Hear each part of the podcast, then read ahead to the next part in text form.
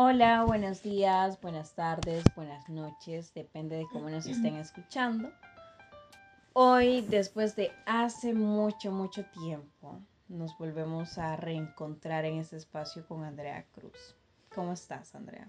Hola, pues aquí súper contenta de estar nuevamente aquí con todas las personas que nos están escuchando. Y bueno, súper contenta. ¿Y vos qué tal, Meli? Fíjate que ahorita estaba recordando nuestros primeros podcasts cuando no decíamos como nuestro nombre en sí, sino que queríamos un sobrenombre. Ajá, y yo creo que para conmemorar eso vamos a presentarnos con, con nuestros nombres anteriores. Hola, mi nombre es Flor de Mayo. Hola, mi nombre es Nebula y es un placer volver a estar con ustedes. Me encanta mucho decir esto, que es un placer, porque qué lindo volver a compartir en este espacio con Nebula. Y hoy tenemos un tema bastante interesante y que nos mueve, realmente nos mueve y que nos atraviesa el cuerpo. Vamos a hablar sobre la gestión menstrual como un tema de desigualdad.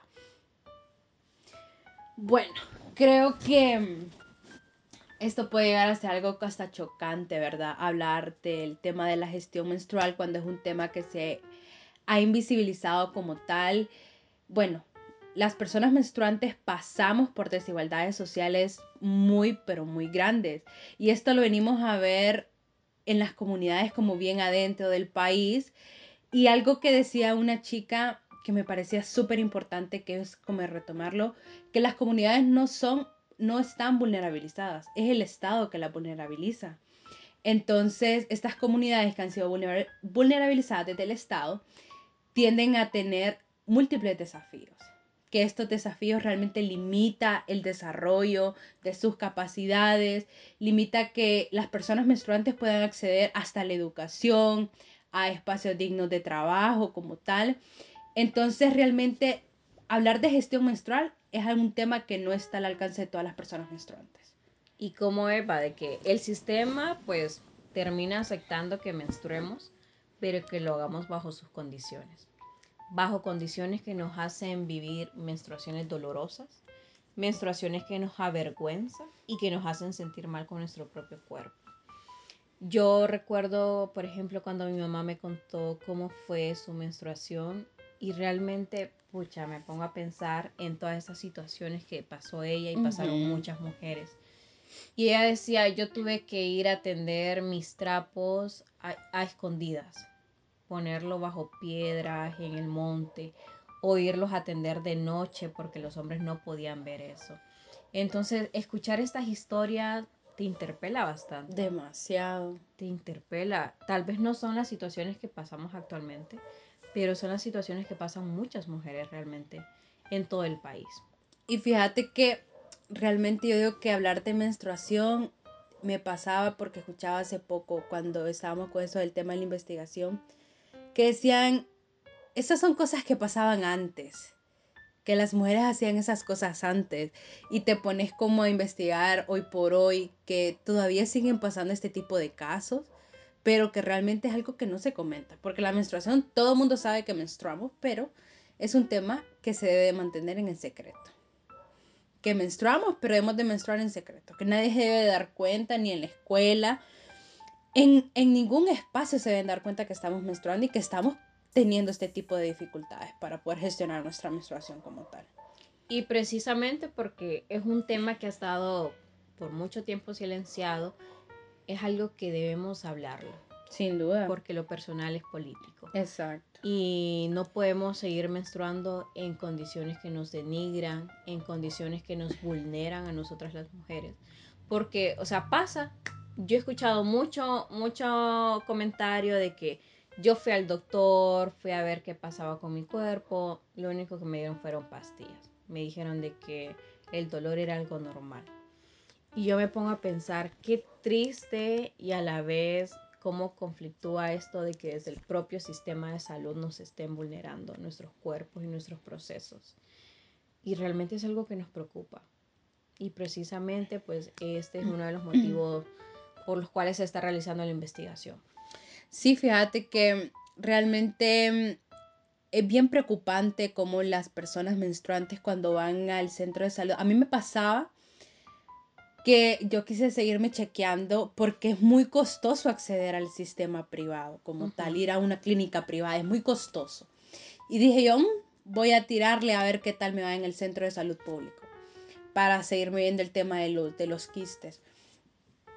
Y me acuerdo que me dijeron, si usted quiere que la atiendan, tiene que traer un ultrasonido. Porque aquí no hacen ultrasonidos. Pero ¿qué cuesta un ultrasonido en la, en la privada? Cuesta 400, 600 lempiras. Y sabemos que el, hay múltiples mujeres eh, que prefieren comprar una libra de arroz, comprar ciertas cosas antes que pagar, antes que ponerse primero su salud, a pesar de que es un tema súper importante. Pero vamos al tema de que este tipo de cosas, este tipo de asistencias integrales se deben de, se deben de garantizar desde el Estado, pues, desde estas instituciones que se nos ha estado privando. Y esto es algo de que, como decía anteriormente, algo que dice, mm, pero es que eso pasaba antes pero creo que es porque el tema no se está hablando.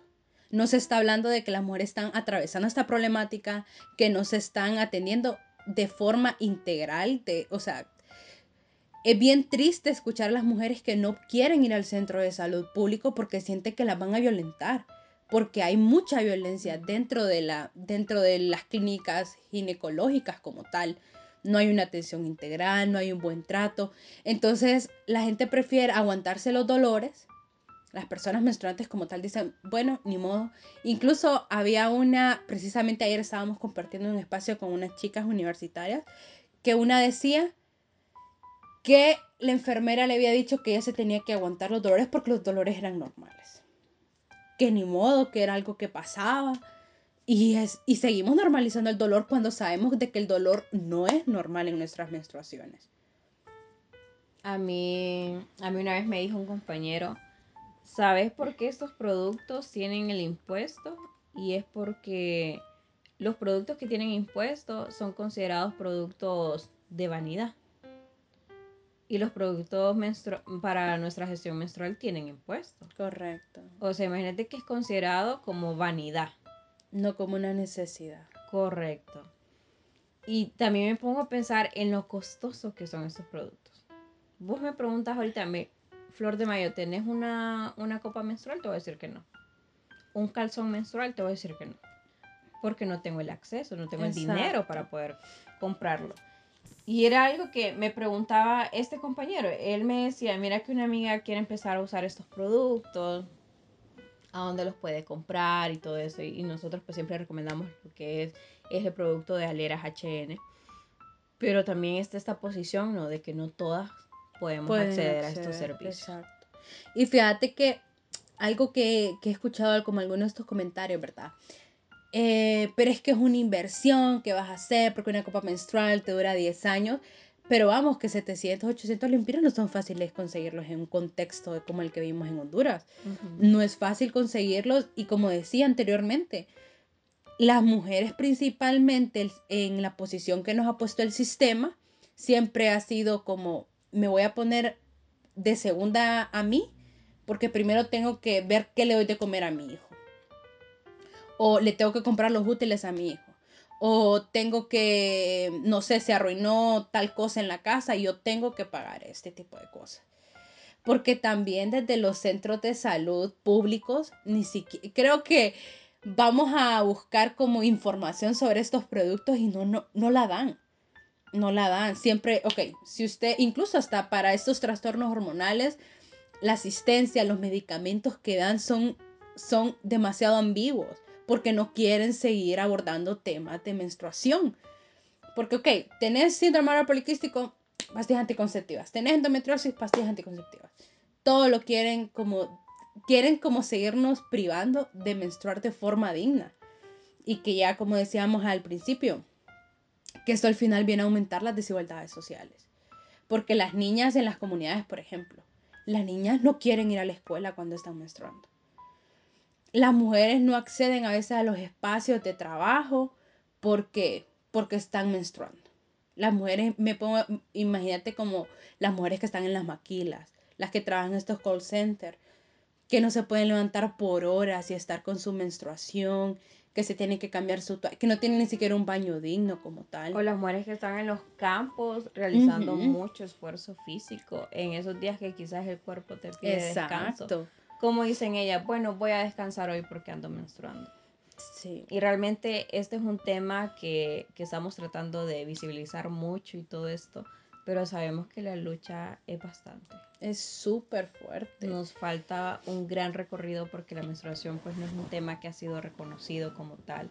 Imagínate, a mí a veces me preguntan, ¿y a qué te dedicas? Y yo, bueno, soy educadora menstrual y educadora sexual y es como, ¿qué es mm, eso? ¿Qué es eso? Es un trabajo. ¿Cómo? ¿Qué es? Realmente es un trabajo. porque no se toma en serio. Y eso es preocupante.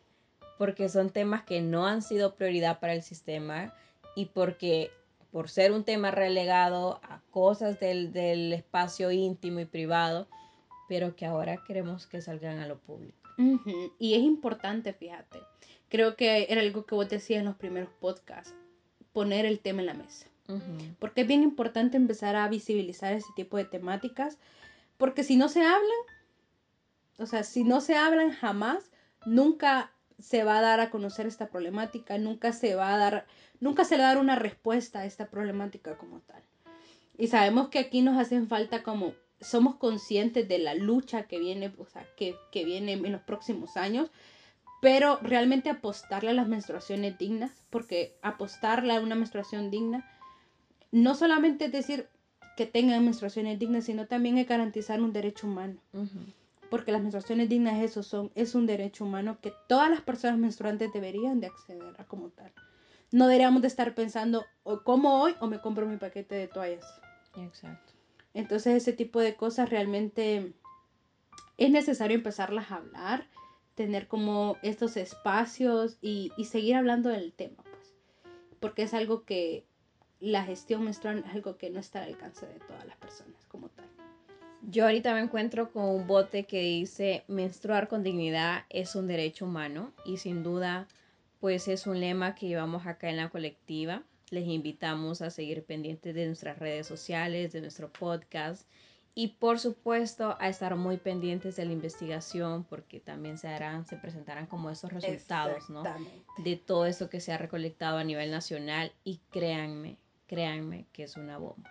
Sí, ahí estén súper pendientes, se van a empezar a tirar los primeros como datos que se han hecho en aproximadamente siete departamentos aquí a nivel nacional y bueno, creo que estas realidades a todas nos van a impactar, creo que este tema impacta mucho cuando realmente lo empezamos a hablar y bueno, nos seguimos escuchando y nos seguimos viendo.